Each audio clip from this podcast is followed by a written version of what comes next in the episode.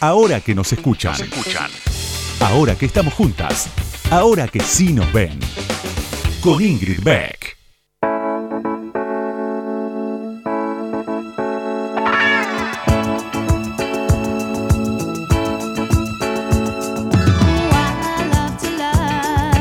Hola, hola, ¿cómo les va? Buenas noches. Buenas noches a todas, a todes, a todos. ¿Saben por qué digo todos, todas, todes, todas, todos, todes? bueno, porque el lenguaje inclusivo eh, tiene que ver con nombrar, nombrar a las personas. Y hasta hace muy poquito tiempo usábamos el todos como un genérico. Y había unas cuantas que nos sentíamos excluidas. La mitad de la población, casi, o más. Eh, entonces empezamos a hablar de todas y todos y nos quedaba afuera un montón de gente que no se identifica ni con el masculino ni con el femenino. Entonces les decimos todes. Es cierto que a mucha gente le genera irritabilidad, rechazo, pero no es el lenguaje lo que le genera irritabilidad y rechazo. De todos modos, en este lugar, en este espacio pequeño que tenemos, vamos a seguir saludando a todas las personas que nos escuchan. Eh, hay muchas maneras de, referirnos a, las personas y acá elegimos usar eh, también el, inclusivo para que nadie quede afuera del saludo. Dicho todo esto, eh, vamos a nada, a seguir pasando este tiempo que nos tocó vivir, esta época de porquería, vamos a decirlo bien, eh, en la que ojalá aprendamos cosas y eh, que, ojalá pase pronto. Da la impresión de que estamos entrando en uno de los peores momentos, por lo menos para quienes vivimos en, en el AMBA y, bueno, de acá le mandamos un beso enorme a quienes viven en otros lugares del país y pueden, si no abrazarse, por lo menos comer un asado, tomar un mate. Va a decir, no, señora, tomar un mate no vamos a poder por un montón de tiempo. Comer un asado con amigos o salir a, a pasear tranquilos y tranquilas y tranquiles sin mirar con desconfianza al que pasa al lado. Mientras tanto nosotros, nosotras, nosotros seguimos acá en el encierro, en el aislamiento, que seguramente se pondrá más duro y con razón para parar un poco esta curva ascendente de contagios y de muertes. Así que qué mejor que en el encierro escuchar la radio. Les propongo que escuchemos este programa que viene interesante, viene de ciencia. Este programa se propuso desde el principio eh, visibilizar a las mujeres que están haciendo historia. Y por eso, enseguida vamos a hablar con la química Verónica Lasalle, que es autora, junto con su equipo, de un descubrimiento que es muy revolucionario y que probablemente en poco tiempo podamos aplicarlo como protección. No es una vacuna, no es, una, no es un test, tiene que ver con otra cosa pero lo va a explicar ella mucho mejor que yo, por supuesto. Enseguida, Verónica Lasalle aquí en Ahora que nos escuchan, en Radio con Vos. Ahora que nos escuchan, ahora que vos me escuchás, te cuento algo más sobre la invitada de hoy. Ahí va.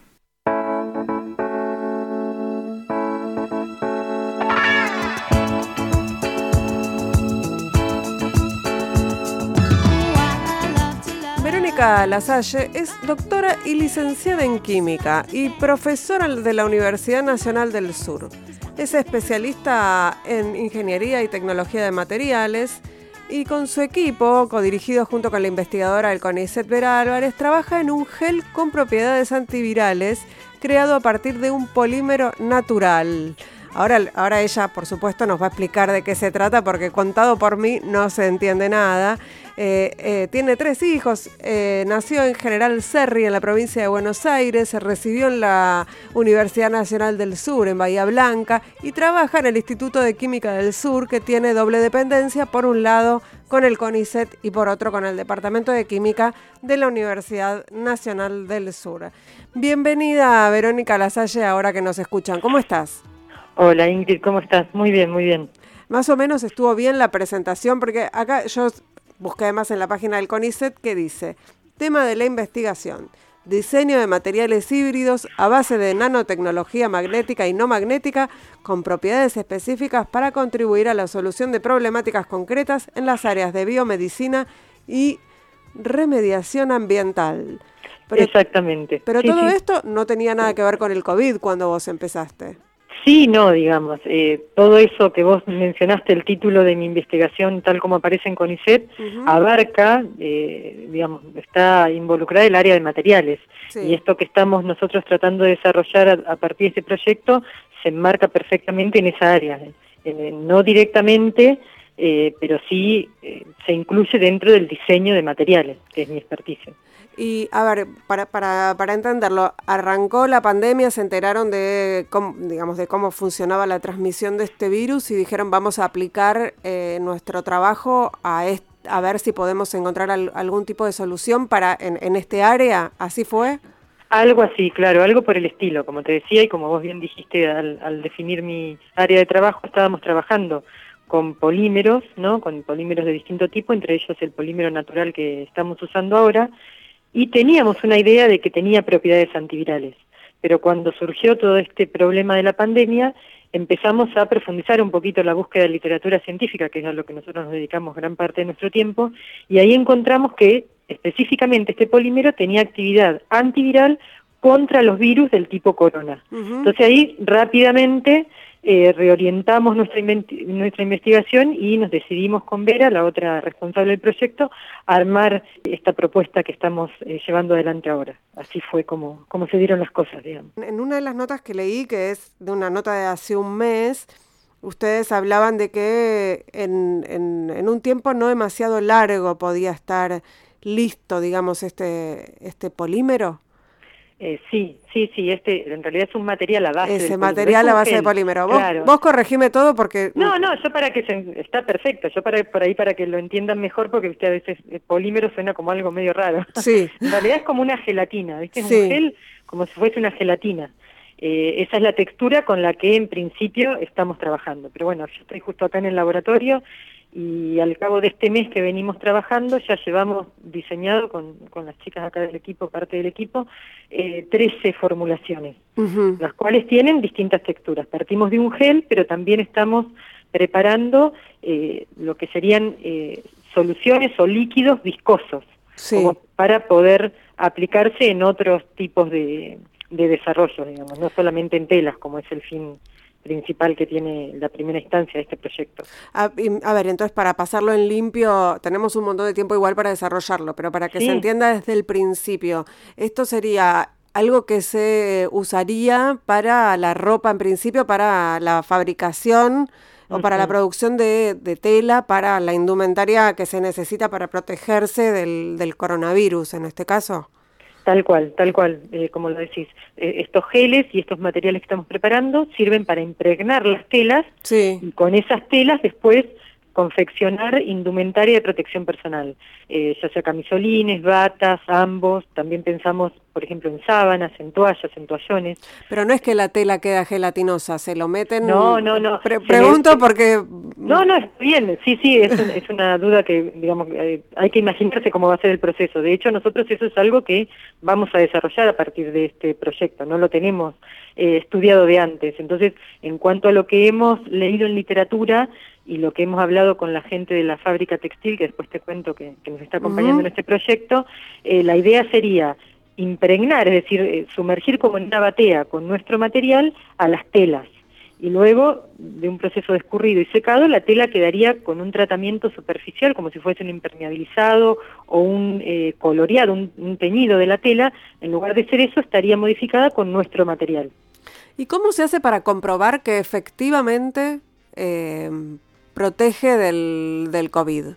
Claro, en esa instancia estamos justamente ahora. Como te contaba, tenemos las 13 formulaciones y ahora tenemos que someterlas a ensayos antivirales. Eso lo estamos haciendo en colaboración con un laboratorio de acá de Bahía Blanca que trabaja en principio con un virus alternativo, que es el herpes, y con un grupo de la Facultad de Ciencias Veterinarias de la Universidad de Tandil, que ellos sí trabajan con el COVID, pero bovino. Entonces, a partir de ensayos que van a llevar adelante ese grupo de, virología, van a testear que realmente tanto nuestro material como las telas impregnadas tengan la actividad antiviral que nosotros suponemos. Y esto sería esencial sobre todo para el personal de salud. Tal cual, sí, sí, por eso nosotros cuando planteamos el proyecto eh, lo que propusimos es que directamente esto vaya, digamos, esta primera producción que pudiésemos llegar a, obtener a partir de la colaboración con una empresa textil, se destinara a confeccionar eh, indumentaria tanto para el personal de salud como a los esenciales que están en contacto con altas cargas virales, las mucamas, los, la gente de vigilancia y demás que se encuentra trabajando en hospitales donde vemos que el índice de contagio es muy, muy grave. ¿Y es cara la producción de este material, de este gel? No, en realidad todos los materiales son de bajo costo. El polímero, que es la base de nuestra formulación, es un polímero que se obtiene a partir de residuos. Se puede obtener a partir de las cáscaras de los camarones, de los crustáceos, ah. de, los, sí, de los camarones. Sí. Eh, entonces, digamos, se puede obtener a partir de un eh, desecho de la industria pesquera con lo cual eso también es muy interesante, y a nivel nacional. Entonces, el costo no es elevado, el resto de los componentes que nosotros le incluimos para, de alguna forma, potenciar la actividad antiviral, también eh, son de bajo costo. Y el procedimiento que estamos llevando adelante para fabricarlo también lo adaptamos respecto a lo que nosotros veníamos estudiando eh, durante unos años atrás. Lo adaptamos como para que sea más simple y que consuma menos energía, cuestión que sea más rentable y más económico para aplicarlo a nivel industrial. Eh, hablabas de, eh, en, el momento en que te hicieron una nota en, Infobae todavía no, no podías ir al laboratorio. Sí, exacto. Cuando me hicieron esa, esa primera nota, que fue cuando nos enteramos que nos había, habíamos sido seleccionadas por la agencia para financiar el proyecto, estábamos, porque es lo que contabas vos misma antes, como yo no estaba trabajando desde antes de la pandemia en este tema, entonces no era considerada una trabajadora esencial. Claro. Eh, entonces tuvimos que tramitar los permisos para que nos habiliten a venir acá al laboratorio y empezar a, trabajar. Es decir, que esto se les ocurrió a cada una en su casa. Vamos a contar que el proyecto, el proyecto que, que dirigís con, con Vera Álvarez fue seleccionado entre los 64 que, van que están subsidiados con 100 mil dólares por la Agencia de Promoción de la Investigación, el Desarrollo Tecnológico y la Innovación del Ministerio de Ciencia de, de la nación. A esto nos referimos cuando, cuando hablamos de esta, de esta elección, de esta selección. Entonces supongo que, claro, a partir de eso, si no sos actividad esencial, no sé qué sos. Claro, bueno, tal cual, sí, sí, sí, sí, pero bueno, eso surgió eh, una vez que eh, tuvimos el proyecto aprobado a partir de ahí la verdad es que eh, hemos arbitrado, han arbitrado también las autoridades y demás, todos los medios para asegurarnos el acceso y las condiciones que necesitamos acá para trabajar. De todas maneras, en este momento somos tres trabajando eh, del equipo, acá en Bahía Blanca somos tres trabajando en el laboratorio. Estamos también eh, con todas las medidas de seguridad y demás y la verdad es que pudimos avanzar muchísimo en este mes, porque el 21 de mayo arrancamos y ya logramos preparar todas las formulaciones prácticamente en un mes. Así que hicimos rendir el tiempo, la verdad. ¿Y con qué? Vos, vos decías que están haciendo ahora pruebas sobre 13 posibilidades, digamos, ¿no? 13 formulaciones, no sé cómo lo dijiste. Sí, formulaciones. Formulaciones. Sí, son preparaciones o formulaciones. ¿Y cuánto tiempo? Ahora estamos, como, como todo es incertidumbre, lo único que podemos preguntar los que, las y los que no entendemos, este, o que no somos, eh, que somos legos en estos temas es ¿Cuándo, no? ¿Cuándo, cuándo, cuándo? ¿Tenemos alguna certeza en relación con esto, ya que no tenemos ninguna sobre otras cosas? Sí, sí, en realidad nosotras planteamos como máximo, como un máximo, seis meses para llegar a la instancia de poder producir telas modificadas con nuestro material a grandes volúmenes, es decir, eh, ya con, eh, por parte de la empresa, claro, por parte de la empresa textil que nos está acompañando. Entonces ahora nosotros lo que habíamos pautado hacerlo en dos meses lo pudimos hacer en uno. Entonces ahora estamos viendo de poder acelerar también los ensayos antivirales, que serían esta etapa que estamos iniciando ahora, y luego la etapa que sigue sería el escalado, es decir, ahora estamos obteniendo unos gramos, unos pocos gramos de estos materiales acá en el laboratorio, luego de los ensayos antivirales, la próxima etapa sería obtener de a kilos de este material, para tener seguridad de que se puede preparar.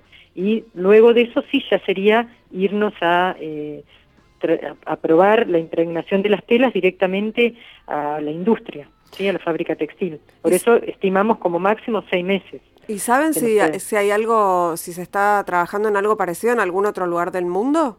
En, el, en otro, que, nosotros sepamos con estos materiales y estas formulaciones, no. Pero viste que, bueno, hay eh, ropa, indumentaria antiviral o telas antivirales en otras partes del mundo que, por supuesto, no se sabe por los secretos de, eh, de protección intelectual y demás, no se sabe exactamente. Pero no hay nada registrado que, digamos, de lo que está registrado que sea con los materiales que estamos usando nosotros y con la metodología que estamos implementando. Pensaba en, qué, orgullo eh, el, lugar que estaba ocupando la, ciencia argentina y quería invitarte a escuchar un, un audio breve al respecto de una voz muy conocida. La misma sensación de orgullo y de emoción al pertenecer a este sistema ver estos logros en tan poco tiempo, ¿no es cierto? Sí, es una muestra más de que, como se está implementando ahora, eh, la ciencia tiene que ser una política de Estado y tiene que servir para estas cosas, para que ganemos autonomía y podamos ayudar a la sociedad a resolver problemas eh, no solo en el marco de esta pandemia. ¿sí? más allá de todo esto, hay múltiples eh, aspectos que podrían ser solucionados a través de los avances que se están llevando a cabo en muchísimos laboratorios de todo el país. Bueno, sí, era una voz conocida. Bastante, demasiado. una voz muy familiar. Suena bastante fea escuchada, ¿eh? Es muy raro escucharse, es muy raro sí, Sí, sí, no gusta mucho, va, por lo menos no me acostumbro. Eh, Verónica... Sí, tal cual lo que pienso, sí, sí. no, pero, pero evidentemente, vamos, vos ves, vivís y eh, percibís eh, en carne propia un, mm. cambio de, política pública en relación con esto. Sí, tal cual. Eh, es el cambio que, necesitábamos, estábamos pidiendo y realmente sabíamos que en algún momento esto iba a pasar. Eh, la verdad es que la sensación es que estuvimos cuatro años en un freezer que, donde teníamos latentes todas estas cosas y estábamos atados de pies y manos para poder hacer todo lo que estamos haciendo ahora en tiempo récord. Concretamente, Verónica, ¿qué pasó en estos últimos cuatro años? ¿Tuvieron recorte presupuestario, eh, paralización de actividades? ¿En qué se, en qué se vio? Principalmente eso, el desfinanciamiento, digamos, los subsidios no, no llegaban, eh, tanto a nivel de investigación como también de educación, eh, los ingresos a, CONICET totalmente bloqueados, eh, todo lo que hacía mover al sistema, lo que hace mover al sistema científico y lo posiciona en el lugar que tiene que ocupar dentro del país, estaba totalmente trabado. Se tenía una visión de país que prescindía totalmente de la ciencia. Ese es el tema y es lo que realmente tiene que eh, por ahí ver la gente, ver la, la, sociedad. Eh, un país que prescinde, como estaba prescindiendo ese modelo de lo que es la ciencia, no tiene muchas perspectivas de crecimiento ni de generar lo más importante que debe generar un país para crecer, que es la igualdad, en mi opinión.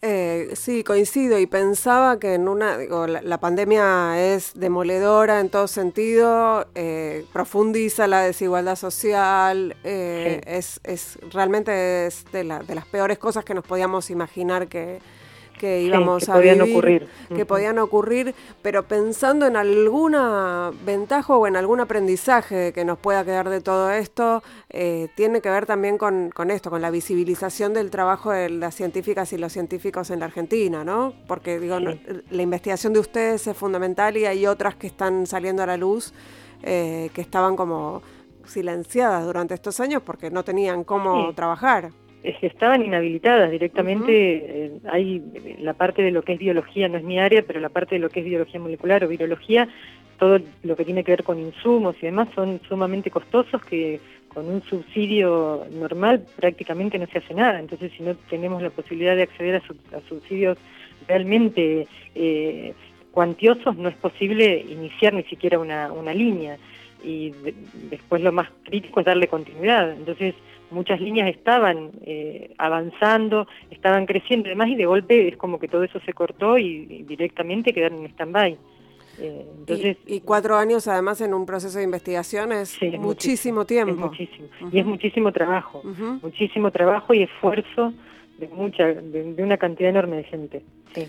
Eh, Por eso nos, particularmente creo que nosotros, el sector científico académico fue el que más sufrido, podría ser uno de los que se puede imaginar que más sintió todo este modelo neoliberal que se instaló los cuatro años pasados.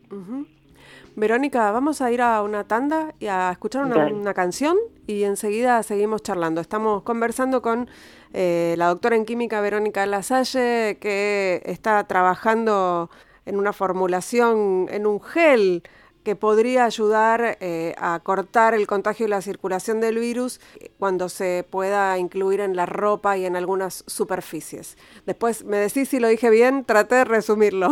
No, perfecto. Hacemos lo que podemos. No, perfecto. Ya estamos de vuelta. Ahora que nos escuchan, una marea verde de sonido. Con Ingrid Beck.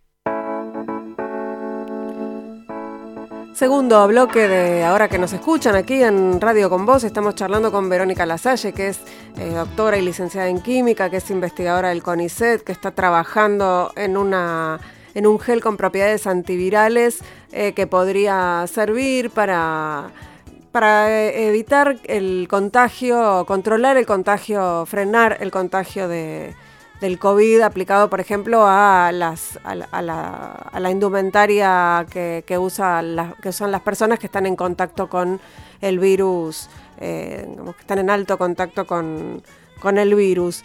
Eh, Verónica, me gustaría, eh, veníamos hablando en el bloque anterior respecto de la, la financiación de la ciencia en estos últimos cuatro años y esta suerte de reactivación a partir de de la decisión política, ¿no? De, mm, que esto sea así.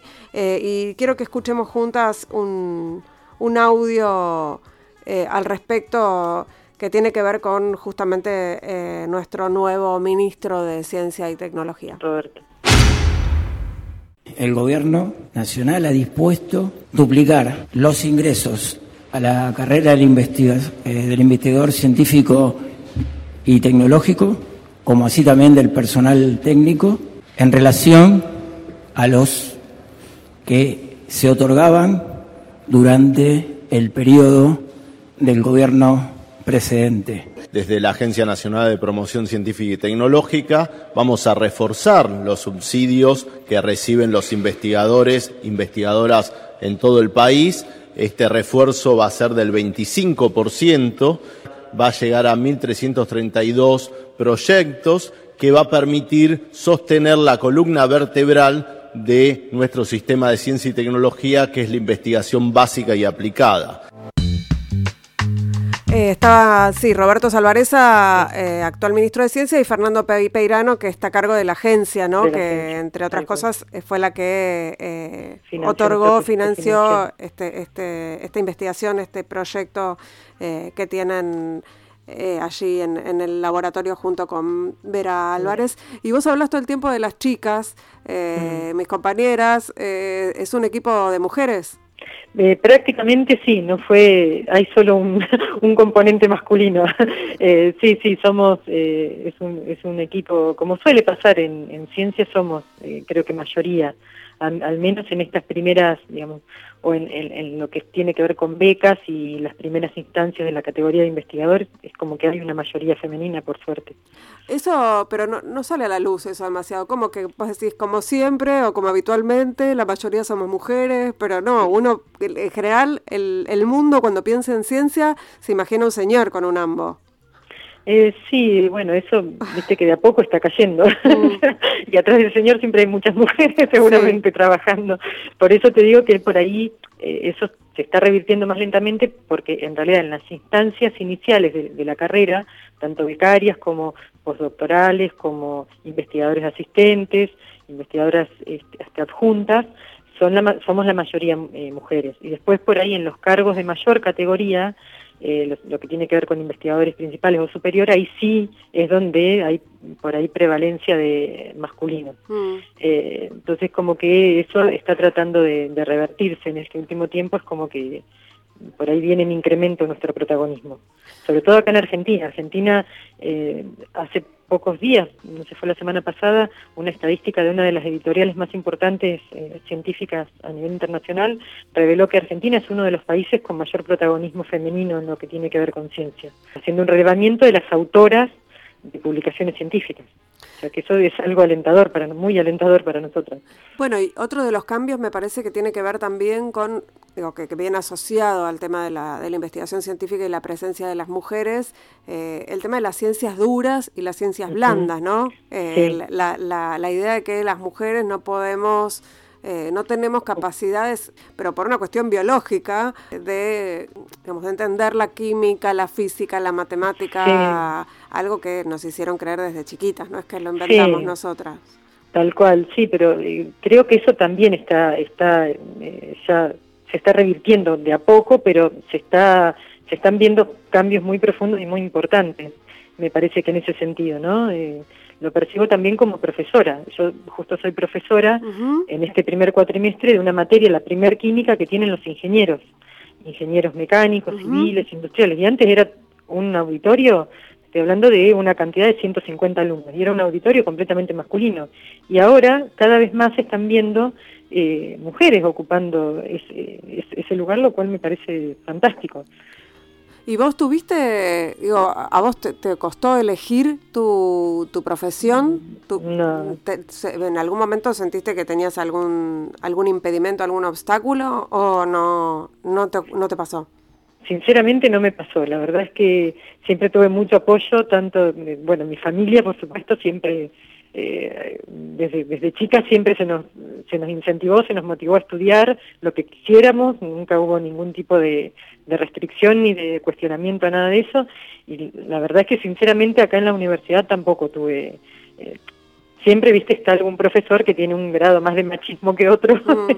que eso lo hemos padecido, eh, y que en esa época era totalmente normal y nadie se animaba a decir nada, pero más allá de eso, no, la verdad es que no, no, no padecí esto que por ahí muchas eh, muchas mujeres cuentan y, la verdad es que es muy muy triste y por ahí terminan eh, frustrando una carrera que, seguramente sería brillante.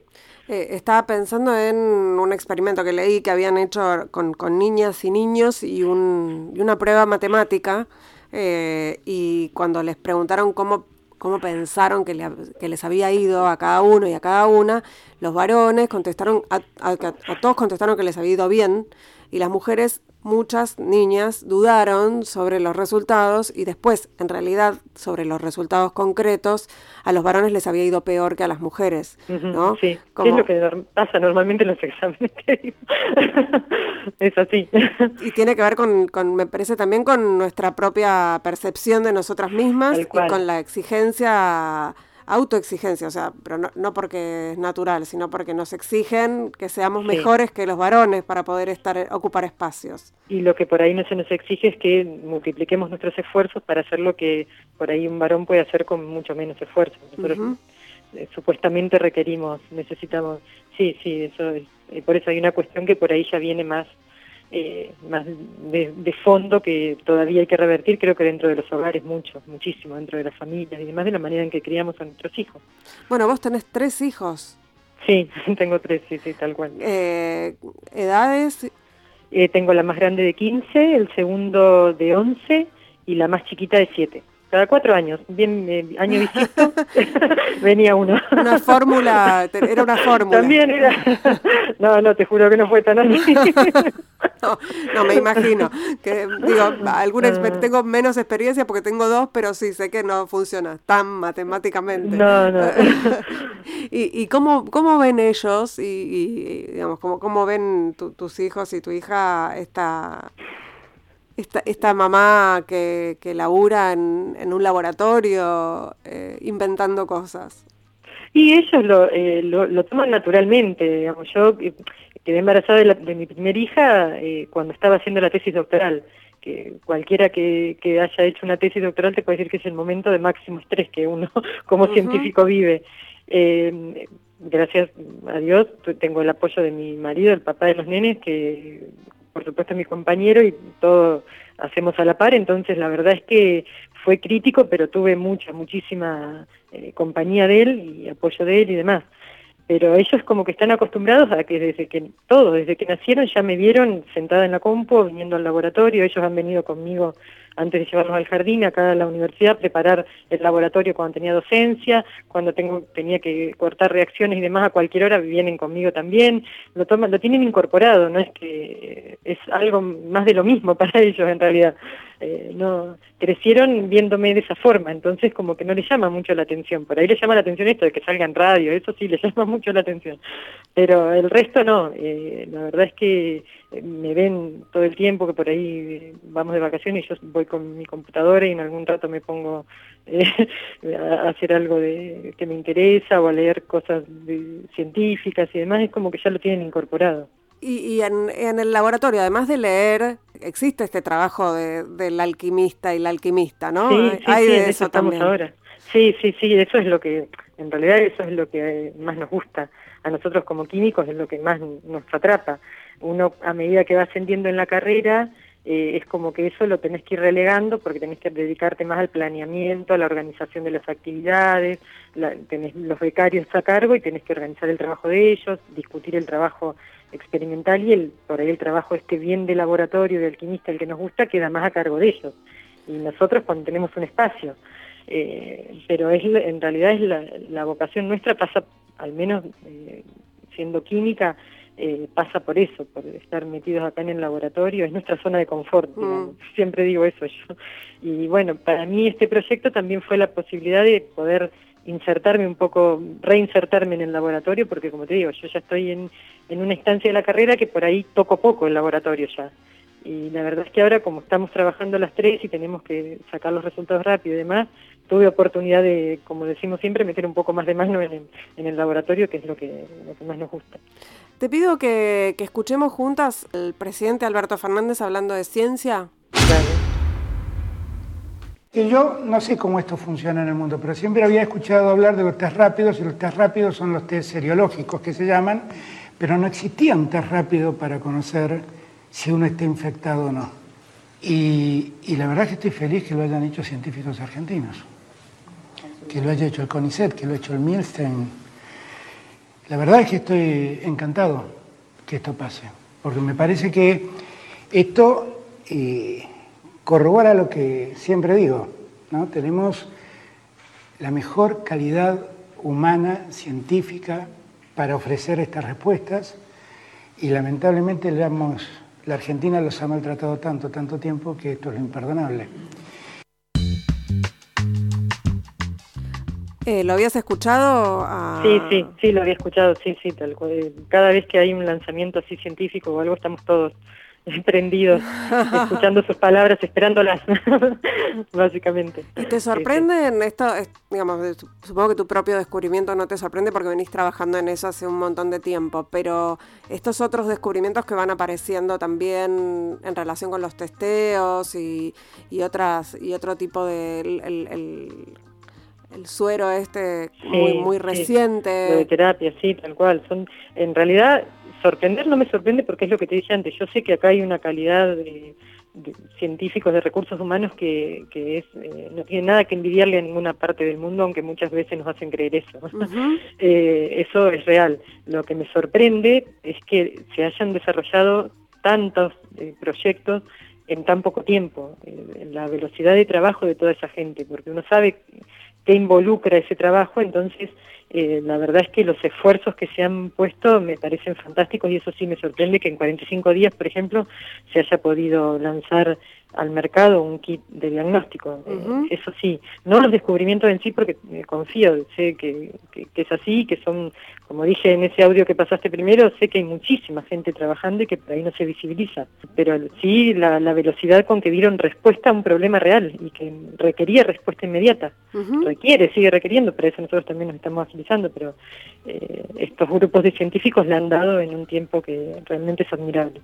Bueno, y lo que se está, lo que se sabe sobre las posibles vacunas, ¿no? La velocidad a la que se está trabajando en algo que habitualmente lleva un montón de tiempo y esto, se está hablando de fin de año o el año que viene, que en los procesos de, elaboración de una vacuna es, es, cortísimo, ¿no? Sí, sí, son tiempos récord. Eh, ya te digo, no es mi campo la parte de biología y de biología molecular, pero sé que ellos, sus experimentos demandan tiempos mucho más prolongados que por ahí los nuestros Por eso nosotros, bueno, estamos frenados en esta parte de lo antiviral, que justo tiene esa pata biológica.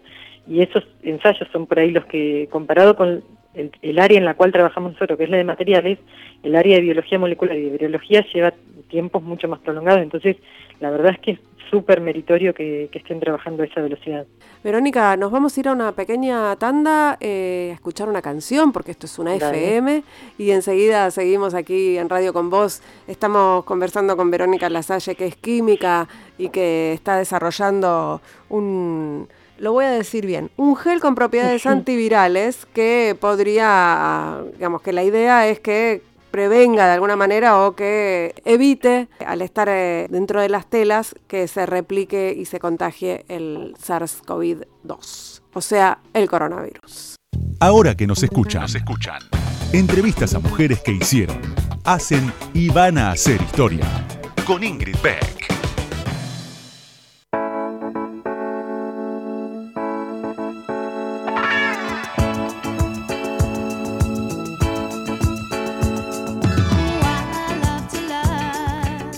Último bloque de ahora que nos escuchan, de un programa muy interesante, eh, acá conversando con Verónica Lasalle, que es química y que está coordinando un equipo de investigación en, en, Bahía Blanca, ¿no? Verónica, ¿estás? Sí, sí, yo estoy en Bahía Blanca y el equipo se compone de gente de Bahía Blanca y de Mar del Plata.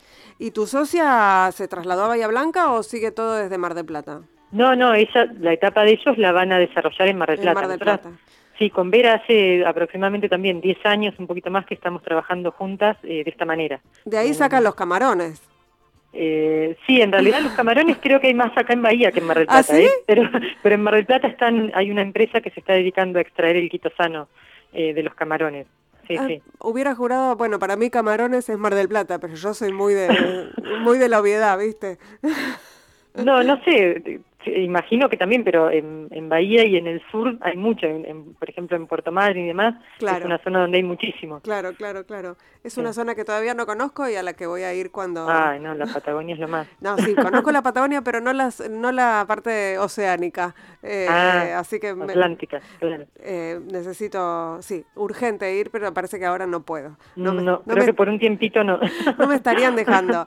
no, eh, estabas empezando a contar cómo, cómo se habían juntado con Vera Álvarez, que es eh, tu codirectora, eh, que es marplatense y que es ingeniera en materiales, sí. que es, wow, ¿no? Qué, qué especialización. Y, y, quería que escucháramos juntas un, la voz de ella para tenerla Dale. presente aquí. Los estudios lo que muestran eh, es que entre 8 y 24 horas puede permanecer en la tela activo el virus, con lo cual lo más recomendable sería lavarlo. Es cierto que si uno mantiene las distancias y demás no tendría por qué haberse contagiado. Por ahí uno se cubre la boca, pero está al lado de una persona y la persona de al lado no tiene cubierta la boca y nos hace pasar el virus a nuestra prenda y esas 8 a 24 horas que dura nos puede generar un problema. Lo interesante de este producto es que no es como un sanitizante que se usa posteriori, sino claro. que uno lo aplica antes y una vez que el virus entra en contacto con la tela, ya queda inactivo. Con lo cual no puede pasar a otro y si yo me toca las manos, la cara o lo que sea, no me lo puedo repartir. Esa es la ventaja que tengo. Ahí verá, aclaraba un poco más, contaba un poco más cómo, cómo funciona. El, el, el mecanismo de acción, sí, claro. muy clara, impecable como siempre. Eh, porque una de las dudas es, bueno, que, y, ¿y esa ropa hay que lavarla? Esa ropa se podría lavar, pero no, digamos, inmediatamente que toma contacto con el virus, como el virus queda inactivado, puede permanecer en la ropa, pero no va a estar contagiando ni eh, reproduciéndose, entonces no sería peligroso. Entonces podríamos usar una indumentaria formulada a partir de esa tela, en contacto con el virus, y después de dos o tres usos lavarla y volver a utilizarla otra vez por dos o tres usos y así sucesivamente. Esa sería la idea y la, eh, el mecanismo a través del cual funcionaría esta tela. No es algo descartable. Verónica, y cuando ustedes empezaron a indagar, a investigar en, en este tema de, los materiales, eh, el, polímero para, que, digamos, que, tu, que tuviera estas propiedades, ¿en qué otros usos estaban pensando? En realidad estábamos pensando, eh, en principio lo, lo pensamos como eh, alguna formulación para terapia. ¿Por qué? Porque nosotros veníamos trabajando, de hecho la becaria que tenemos en común en este momento con Vera, eh, Florencia, que es la que está acá conmigo en el laboratorio, está haciendo la tesis doctoral, codirigida por Vera y por mí, trabaja con este polímero para liberación de fármacos en lo que es el cáncer de piel. Entonces, en principio, pensamos en formular algún tipo de eh, herramienta de terapia. A ver, cómo, pero, pero para explicarnos cómo funcionaría eso. Eh, sería algo como para tratar el, a la persona una vez que tenga el virus, en forma de nanopartículas. A través de la ropa. No, no, no, En, principio, antes de pensar en esto, en este proyecto en particular, se nos ocurrió esa idea. De, en principio, pensarlo para algo de tratamiento porque era lo que teníamos más eh, en ese momento estudiado. Como un gel directo sobre la piel, por ejemplo. Claro, claro, que ese es el tema en realidad en que está realizando su tesis Florencia. Claro. Pero entonces después empezamos a pensar con Vera en que, eh, que de hecho igual lo pensamos cuando presentamos la idea proyecto, que íbamos a tener muy pocas chances de que nos financien y que nos, nos den este proyecto. ¿Por qué? Porque todo lo que tenía que ver con terapia y con diagnóstico iba a estar canalizado por la gente de virología, los especialistas en esto. Claro. Entonces, decidimos virar un poco eh, la aplicación y destinarlo a lo que sean eh, eh, impedir la cadena de contagio a través de materiales. Y ahí fue como, digamos, de alguna manera ideamos este, este proyecto también, con muy poca esperanza en el momento que lo presentamos, por lo mismo que te contaba antes, no porque pensemos que esto no va a funcionar, sino porque veíamos que por ahí le iban a dar mucha más bolilla, mucha más importancia a todo lo que tenía que ver con diagnóstico, con terapias, que era como lo urgente. Entonces, pero por otro lado también veíamos que había un nicho en el cual nadie aparentemente se estaba metiendo todavía, que era eh, la manera en que se estaba contagiando y frenar esa réplica tan eh, elevada que tiene el virus. Entonces eh, teníamos como sentimientos encontrados al momento de, hacer la presentación en realidad. Bueno, pero lo otro puede seguir, digamos, es como un es un buen antecedente que esté financiado este proyecto, me imagino, después para avanzar sobre otras cuestiones. Sí, sí, tal cual. De todas maneras, mira, te cuento, nosotros todavía no, eh, ni siquiera se terminó de firmar el contrato del proyecto. Ah. Estamos mm, recién en instancia de firma del contrato. Nosotros empezamos Están a trabajar, gastando cuenta. Exacto. Con lo que teníamos, dijimos, no podemos esperar hasta que conocemos los tiempos, a pesar de que todo se está agilizando y acelerando enormemente, pero sabemos cómo son los tiempos por todas las cuestiones eh, legales y demás. Entonces, no, una vez que conseguimos el permiso, realmente con lo que teníamos en el laboratorio, que ya sabíamos que lo teníamos y que contábamos con eso, nos pusimos a trabajar. Eh, todavía en realidad no, no se hizo efectivo ni empezó a, llegar las partidas del proyecto. Estaba leyendo que además de este equipo de investigación, vos trabajás eh, en, en, otro tema que supongo que está vinculado y que, y que trabajaron con... Eh, eh, eh, materiales que sirven para remover arsénico, por ejemplo, en, en, el agua. Esto también es, un, es una maravilla, digamos, sobre todo pensando en las poblaciones que están afectadas por el agua contaminada. Exacto, tal cual. Ese es un proyecto que tenemos en marcha ya hace tres años con una investigadora de acá de Bahía Blanca, Fernanda Horst, y una becaria que tenemos en común, que empezamos trabajando con esos materiales eh, por un proyecto de extensión donde decidimos eh, ayudar a una escuela rural de acá de la zona rural de Bahía Blanca eh, a ver si podían acceder al agua que ellos tenían disponible en la escuela, que era agua de pozo subterránea. Entonces empezamos a probar los materiales que ya estábamos preparando acá en el laboratorio y vimos que eh, en realidad retenían con mucha eficiencia, sobre todo arsénico. todavía nos falta optimizar la parte de flúor y de bacterias, pero arsénico logramos con este material que directamente se baje los niveles a, a los cercanos a lo permitido. A lo permitido por el Código Alimentario Argentino llegamos, ahora estamos optimizando para llegar a lo que exige la OMS, que es más bajo, que aún todavía no se está cumpliendo eso acá. Entonces, eh, trabajamos con, con, esa escuela rural y como ese proyecto era de un año, luego eh, coordinamos otro proyecto de voluntariado en el cual estamos trabajando con un grupo muy grande de alumnos de ingeniería, que nos están ayudando a hacer el equipo para montar en la escuela, para que ellos tengan un equipo eh, a nivel domiciliario que les permita tratar ese agua y que al menos sea eh, para uso de esparcimiento o de aseo y demás, hasta que logremos la instancia siguiente que es remediar las bacterias y ya pueda ser potable, que eso lo tenemos ya, lo teníamos casi eh, finalizado hasta que tuvimos que frenar todo por la pandemia.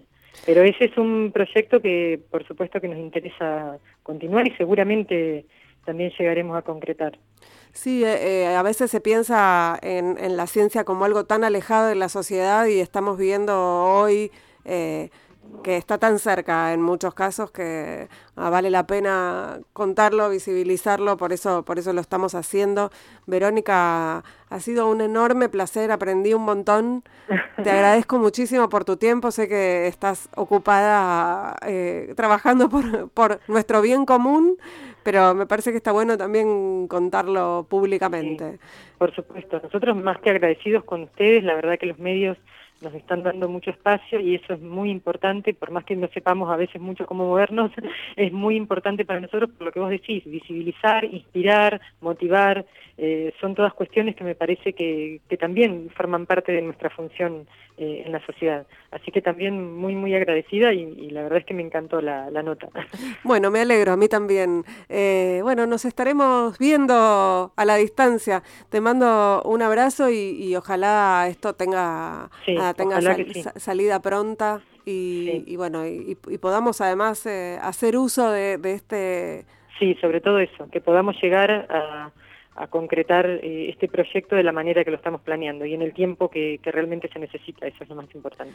Ojalá que sí, vamos a, a exigir que así sea, eh, a quienes corresponden, a ustedes, obviamente. Digo, que les llegue la plata que para, para seguir y todas no, esas no, cosas. va a llegar todo bien.